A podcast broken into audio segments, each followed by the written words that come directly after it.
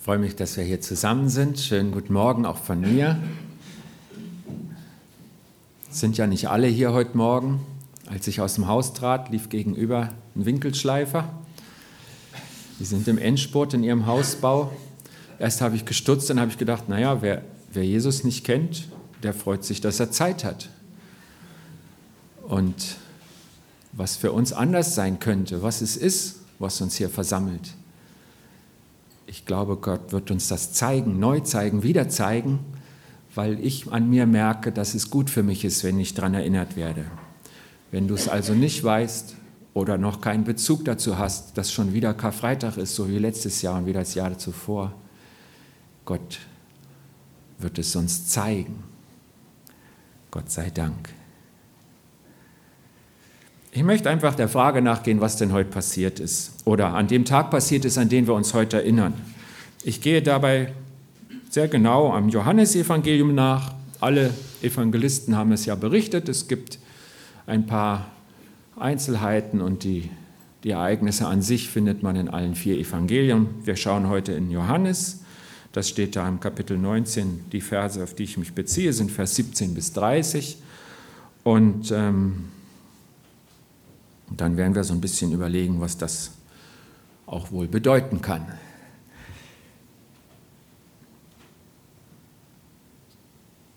Wir lesen dort, sie nahmen Jesus und er trug selbst sein Kreuz und ging hinaus zur sogenannten Schädelhöhe, die auf Hebräisch Golgatha heißt. Dort kreuzigten sie ihn und mit ihm zwei andere, auf jeder Seite ein und Jesus in der Mitte. Das Wort haben wir uns gewöhnt, aber es wird ja nicht mehr durchgeführt, in unseren Breiten jedenfalls nicht. Es ist irgendwie alles ganz weit weg. Die Kreuzigung war einer der furchtbarsten römischen Arten, die Todesstrafe zu vollstrecken. Sie wurde normalerweise nicht über römische Bürger verhängt, das war mehr so für Sklaven oder auch noch freigelassene Sklaven oder Aufständische.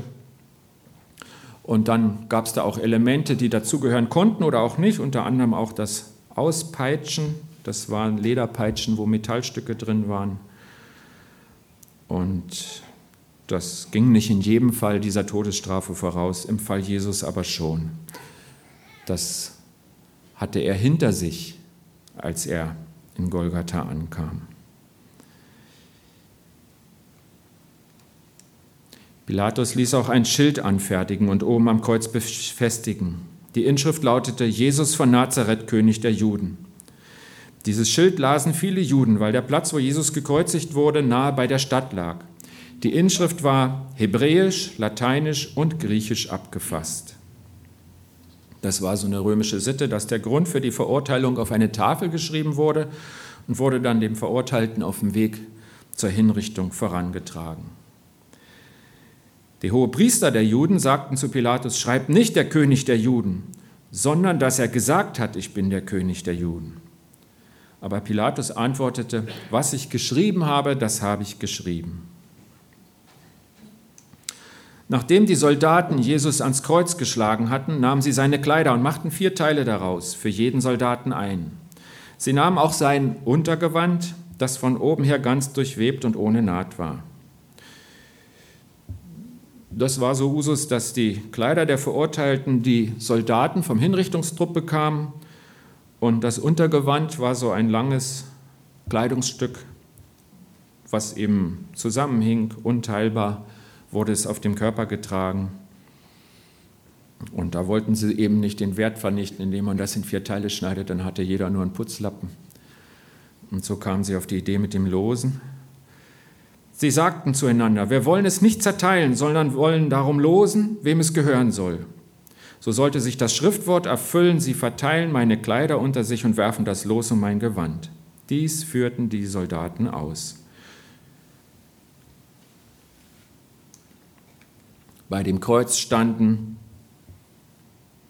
seine Mutter und die Schwester seiner Mutter Maria, die Frau des Klopas und Maria von Magdala. Als Jesus seine Mutter sah und bei ihr den Jünger, den er liebte, sagte er zu seiner Mutter, Frau, siehe dein Sohn. Dann sagte er zu dem Jünger, siehe deine Mutter. Von jener Stunde an nahm sie der Jünger zu sich. Danach, als Jesus wusste, dass nun alles vollbracht war, sagte er, damit sich die Schrift erfüllte, mich dürstet. Ein Gefäß mit Essig stand da, sie steckten einen Schwamm mit Essig auf einen Ysopzweig und hielten ihn an seinen Mund. Essig, das ist entweder saurer Wein oder mit Wasser verdünnter Essig, war ein beliebtes Erfrischungsgetränk und ein Mischgetränk aus saurem Wein und Myrrhe diente auch zur Betäubung der zum Kreuzestod Verurteilten. Isop, das ist so eine kleinbuschige Pflanze, deren Zweige man besonders zur Besprengung nutzte. In diesen vielen kleinen Zweiglein halten sich dann halt auch viele Tropfen.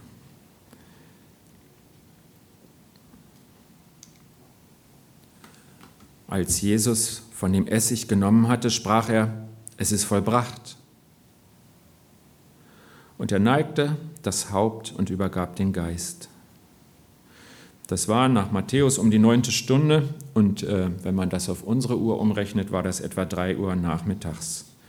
Und er, hier schreibt Johannes, dass er den Geist übergeben hat und will damit einfach auch nochmal daran erinnern, dass das Sterben Jesu ein Akt der Hingabe von Jesus ist an den Willen des Vaters im Himmel. Das sind die Ereignisse, die so wichtig sind, dass es bis heute einen Feiertag gibt bei uns. Es ist nur ein Ausschnitt, an dem Tag ist sehr viel passiert. Mehrere Kapitel haben die meisten Evangelisten für die Ereignisse von Karfreitag, aber das ist vielleicht so die, der Kernmoment. Und ähm, worüber ich jetzt reden möchte, ist das, was hier schon gelb ist. Ihr habt es hier schon mal. Ähm, es sind seine letzten Worte von Jesus und ich hätte da eher erwartet, es ist vorbei. Jetzt ist das Ende oder nun ist aber rum oder irgendwas. Aber er spricht von Vollbringen. Das klingt ja überhaupt nicht ähm, depressiv oder irgendwie zerstört, sondern den Satz würde ich bei einem Sieger vermuten. Es ist vollbracht, ich habe es geschafft. Das sagt er erstaunlicherweise, als er stirbt. Und ähm, jetzt fragen wir einfach mal, was erfüllt sich denn hier? Was hat er denn vollbracht? Was kann denn das sein? Und ähm, das sind ganz, ganz wichtige Sachen. Und das ist der Grund, warum hier bei den Sachen eine Rose liegt, die ja original nicht dabei war, als Jesus gestorben ist. Aber diese Rose, die ist ganz deutlich sichtbar an Karfreitag bei den Ereignissen. Sie blinkt auch durch diesen Satz von ihm, es ist vollbracht. Und das ist der Grund, warum Christen nicht beim Weinen bleiben müssen an Karfreitag. Und das sollten wir auch wissen. Ich glaube, es ist gut, mal stillzuhalten, als die Uschi von den Hammerschlägen sprach. Ich habe darüber auch schon brutale Filme gesehen und ich, ich kriege dann immer so ein Kribbeln. Ich möchte am liebsten weglaufen, mir die Ohren zu halten. Ich glaube aber, einmal im Jahr könnten wir das ruhig aushalten, denn es ist so gewesen. Und wenn wir nicht sehen, wie schlimm der Tag für Jesus war, dann können wir auch nicht erfassen, wie groß seine Liebe ist. Und wenn wir manchmal sagen, ich, ich spüre überhaupt nicht, wie Gott mich lieb hat, vielleicht schaust du auf Karfreitag und begreifst dann, wie sehr Jesus dich liebt. Was er alles eingesetzt hat. Und da gibt es keine andere Begründung dafür, außer er hat dich so lieb. Das ist auch die Rose, das ist auch Karfreitag. Was erfüllt sich denn hier? Was ist vollbracht?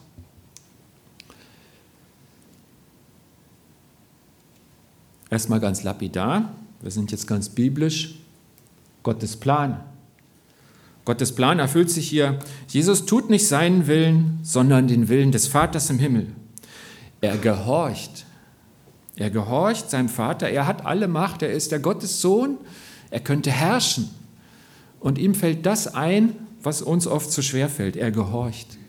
Er macht das, was sein Vater möchte. Und das hat ihm auch nicht gefallen. Wir wissen das durch die Gebete im Garten Gethsemane. Und er gehorcht trotzdem. Warum macht er das? Weil er den Vater liebt und weil er ihm vertraut.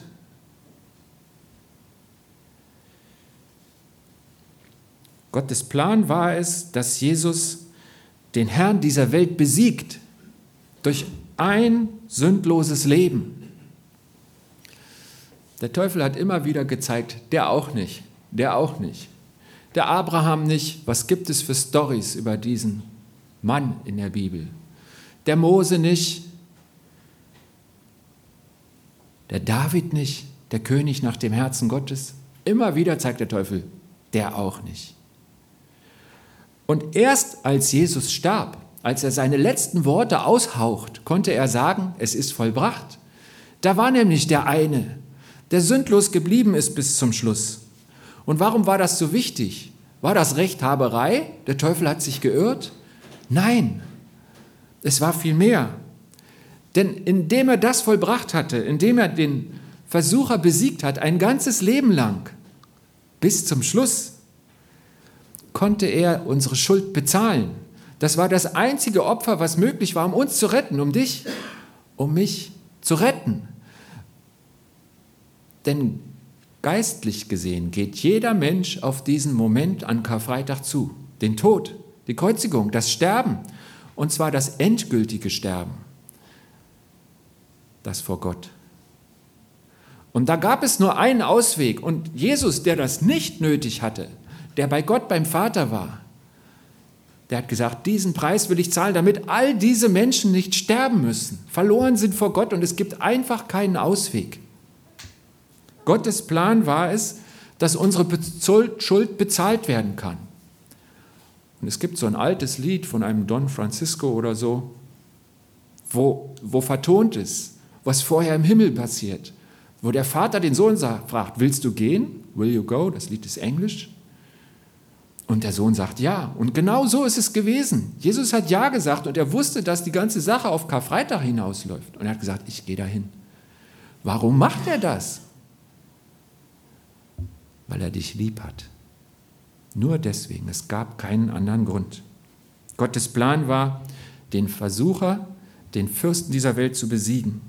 Sein Plan war es, dass meine und deine Schuld, dass sie bezahlt wird, dass dieser Preis endlich mal bezahlt wird, ausgegeben wird, dass das gelöst wird. Das Opfer, und da gibt es ein Bild für, was Gott schon im Alten Testament vorbereitet hat, im Passafest des Lammes ohne Fehl und Tadel. Das war ein Lamm am Anfang bei der zehnten Plage in Ägypten. Und die Bibel sagt mehrfach, so ist auch Jesus dieses Lamm ohne Fehl und Tadel, das ist dieses Opfer, was notwendig war, um dich und mich zu befreien. Nicht aus der Sklaverei in Ägypten, denn wir sind keine Sklaven. Und die Großmacht Ägypten hat ihre Macht verloren. Aber wir sind Sklaven der Sünde. Sind sie gewesen oder sind sie noch bis zu dem Zeitpunkt, wo dieses Lamm für uns bezahlen darf? Und er hat bezahlt an Karfreitag. Gottes Plan war es, den Versucher zu besiegen. Gottes Plan war es, unsere Schuld zu bezahlen. Und Gottes Plan war es, die Menschen zu retten durch seinen Sohn Jesus. Was kann man denn da machen? Was, was kann ich denn da jetzt machen? Ich glaube, wenn du es nicht fühlst, weil du sagst, das ist alles nur im Kopf, ich glaube, du kannst dich auch ein Stück weit dazu entschließen, sagen, okay, das ist jetzt richtig und da mache ich mit. Ob es vom Herzen in den Kopf geht oder vom Kopf ins Herz, Gott geht es um die Summe, dass du, dass du vor ihm stehst und das Ereignis von Karfreitag euch verbindet. Das erste ist, wir können staunen. Das ist auch nicht normal, was da Karfreitag passiert ist. Es ist gut, wenn wir staunen können. Auf diesen Mann am Kreuz gucken oder davor, auf den Moment, der dich fesselt, wo du sagst, wie hat er das nur durchgehalten? Warum hat er das getan?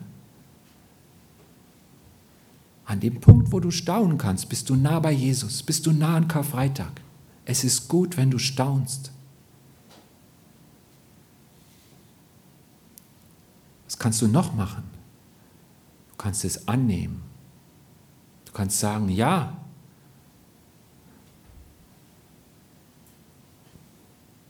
Das hat mit mir zu tun. Das hat ja mich betroffen.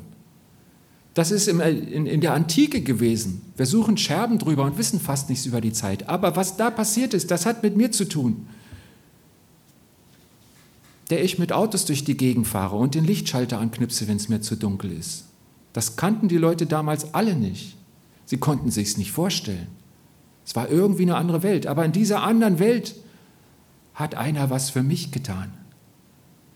Ich nehme es an. Jesus, danke das ist schon lange her. Aber du hast es für mich getan. Es annehmen. Danken, ich habe es schon gesagt. Was kannst du tun? Du kannst ihm Danke sagen. Indem du dich bedankst. Ach, ich glaube, da rührst du Jesu Herz an. Er sagt, der hat es verstanden. Die hat es verstanden. Deswegen habe ich es doch gemacht. Er hat es angenommen. Er bedankt sich bei mir. Jetzt sind wir verbunden. Nicht, weil er es getan hat. Er hat es für alle Menschen getan. Aber in dem Moment, wo du es annimmst und Danke sagst, da bist du mit Jesus verbunden. Und das ist das, was er sich so sehr wünscht. Danke sagen. Kannst du Danke sagen? Hast du ihm heute schon Danke gesagt? Ich meine nicht letztes Jahr an Karfreitag, wo es dich vielleicht auch berührt hat. Was ist denn mit heute? Danke sagen, das passt zu Karfreitag. Das ist die Rose, die du ans Kreuz legen kannst. Und wisst ihr, was ich irgendwie immer ganz schrecklich fand? Und ich danke euch, dass ihr da nicht mitmacht. Mich hat das gegruselt, weil ich war schon in Gottesdiensten, wo an Karfreitag alle schwarze Sachen anhatten. Und man hat nichts gesagt an diesem Tag. Ich ging in den Saal und er war schlimmer als leer. Denn Lehrersaal, da ist nichts. Aber dieser Saal war voll und trotzdem leer. Man hörte nichts. Ich fand es gruselig. Und wisst ihr was? Was Gott tut, das tut er doch, damit wir erlöst sind. Und das Ziel seines Einsatzes ist Freude. Ein Satz, der mich total berührt, der steht im Alten Testament bei Nehemia. Seid nicht bekümmert, denn die Freude am Herrn ist eure Stärke. Es ist nicht schlimm, wenn du weinst. Vielleicht, wenn du an die Hammerschläge denkst. Aber Gott sagt, in meiner Hand verwandeln sich Tränen in Freude, in Lachen. Und auch das gehört zu Karfreitag. Karfreitag. Wenn du fragst, wie soll ich reagieren, da gibt es einen guten Weg, der geht von Staunen über Annehmen, über Danken zur Freude. Und alles passt zu Karfreitag wenn du nur berührt bist, wenn die Verbindung zwischen dir und Jesus nur lebt, durch das Große, was er getan hat. Was erfüllt sich hier? Wieso sagt Jesus, es ist vollbracht? Weil Gottes Plan sich erfüllt an Karfreitag und an Ostern. Da erfüllen sich noch mehr Sachen, die sind angeklungen. Wir vollziehen sie jetzt mal nach. Es scheint, als wenn Jesus den Psalm 22 sehr im, im Auge hatte. Einige Verse davon tauchen auf in diesen Momenten am Kreuz. Was wir jetzt hier hören, ist dieses Zitat, was Johannes auch mitbringt. Sie verteilten meine Kleider und unter sich und warfen das los in mein Gewand. Das ist Psalm 22, Vers 19. Und als er später sagt, mich dürstet, der Durst ist auch im Psalm 22 erwähnt, aber im Psalm 69 steht, in meinem Durst tränkten sie mich mit Essig. Jesus hatte ein Bewusstsein von dem Wort Gottes und wusste, dieses Wort hat Macht und es erfüllt sich. Und das geschieht jetzt auch mit mir. Und in diesem Bewusstsein hat er auch an diesem letzten Tag gehandelt. Und es erfüllen sich Schriftworte und es erfüllt sich noch etwas Wunderbares. Etwas, was man leicht überliest und ähm, was zeigt, wie sehr Jesus Mensch war. Da steht unter dem Kreuz seine Mutter und andere Frauen. Aber seine Mutter stand dabei. Wir haben ja mal drauf gesehen, wie Jesus gelitten hat. Ich glaube, wer annähernd am meisten mitgelitten hat, das war seine Mutter. Und die von euch Mütter sind, die, glaube ich, wissen, was das berührt. Das ist auch so ein Punkt, wo man am liebsten wegguckt und es sich nicht vorstellen will mit eigenen Kindern. Und Jesus sieht seine Mutter. Was, er war als ältester Sohn für seine Mutter verantwortlich. Das war die Rentenversicherung der damaligen Zeit auch geregelt. Das war klar so. Und es gab kaum eine größere Schande für ein Kind, als wenn es nicht für seine Eltern sorgt. In der Regel. Jesus hatte Geschwister und die Last würde jetzt eigentlich auf einen seiner jüngeren Geschwister fallen, wahrscheinlich auf den nächstjüngeren Sohn, den es gab. Aber Jesus sieht seine Mutter und sucht die Person aus, die er dafür am besten geeignet hält. Das ist Johannes, der hier seinen Namen nicht nennt, weil er sich nicht selber loben will, denn er hat den Bericht geschrieben. Aber er berichtet davon, wie Jesus fürsorglich ist. Und man muss sich das mal vorstellen, das ist einige Minuten vor seinem Tod. Und er sieht seine Mutter und er stellt ja praktisch einen anderen Sohn zur Seite und dieser Sohn nimmt das an, das ist Johannes. Und wir hören in dem Bericht, wie Jesus sie miteinander verbindet und sie es beide annehmen, wie Jesus seine Lieben versorgt. Und wisst ihr, das ist so typisch für ihn. Das will er auch mit dir machen. Er will dich versorgen. Er kämpft nicht nur in der Weltgeschichte. Er schreibt nicht nur das Große, wonach auch unsere Zeitrechnung sich richtet, das an Ostern. Er sieht das Kleine und klein sind wir ja beide, du und ich. Und uns sieht er auch. Und er will für uns sorgen. Er tut es. Wir dürfen das entdecken. Das wäre schon wieder ein Grund zum Staunen, zum Annehmen, zum Danken und zum Freuen. Du könntest aber auch der Johannes sein. Vielleicht hat er eine Aufgabe für dich, wo er mit seinem großen Herz sieht, dass das gut ist und dass du das kannst, dass da eine Win-Win-Situation rauskommen könnte, wenn du dienst. Vielleicht bist du auch Johannes unterm Kreuz. Und er zeigt dir jemand, der dich braucht.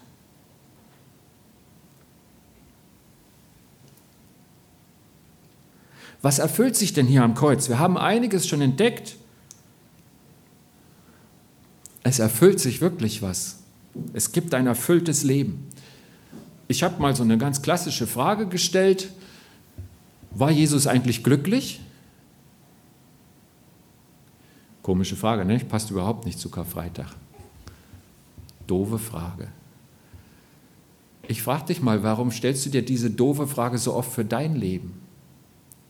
Wenn sie zu Jesus nicht passt, der doch dein Vorbild ist. Vielleicht ist es auch in deinem und meinem Leben die falsche Frage. Bin ich glücklich? Macht ich das Glück, mich das glücklich? Macht der mich glücklich? Ich bin nicht glücklich. Jesus sagt, es ist vollbracht. Das wollte er und das hat er umgesetzt.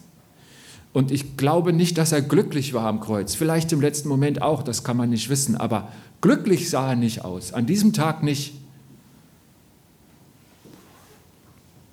Die bessere Frage lautet, glaube ich, würde Jesus im Rückblick irgendetwas anders machen?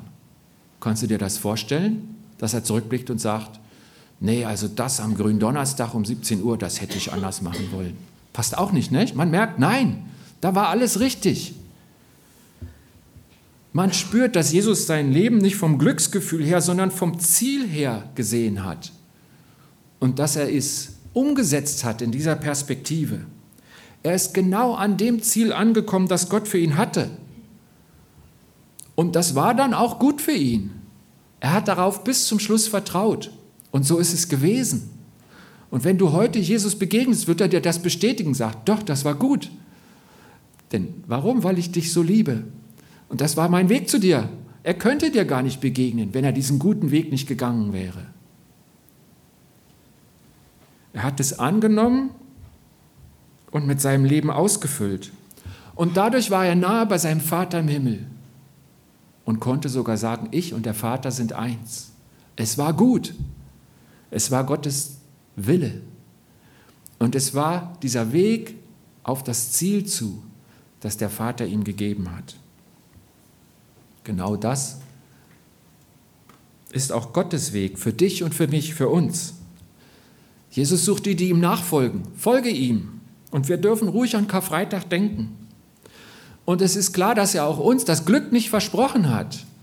Wer dir das erzählt hat in einer Kirche, der hat da was hingebogen, weil er dachte, du möchtest es gerne hören, aber das hilft dir nicht. Aber er hat schon was versprochen. Er sagt, ich habe für dich ein erfülltes Leben und du wirst am Ziel ankommen. Und er hat was Wunderschönes gesagt. Auf diesem Weg, wenn du das annimmst, wenn du da Ja sagst, wenn du mir folgst, dann bist du nie allein. Kein Tag, keine Stunde, niemals. Und damit das geht, der dreieine Gott in der Form des Heiligen Geistes Wohnung genommen in jedem, der Ja gesagt hat, der an ihn glaubt, der ihm folgt. Karfreitag ist auch eine Frage an uns, nämlich ob ich Ja sage. Er hat Ja gesagt zu seinem Weg und es war gut.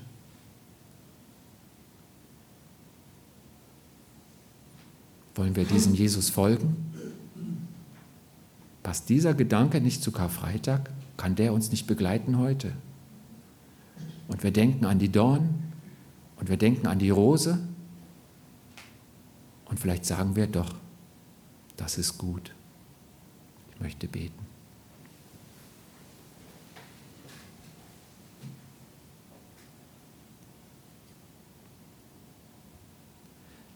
Jesus, wir können reden mit dir.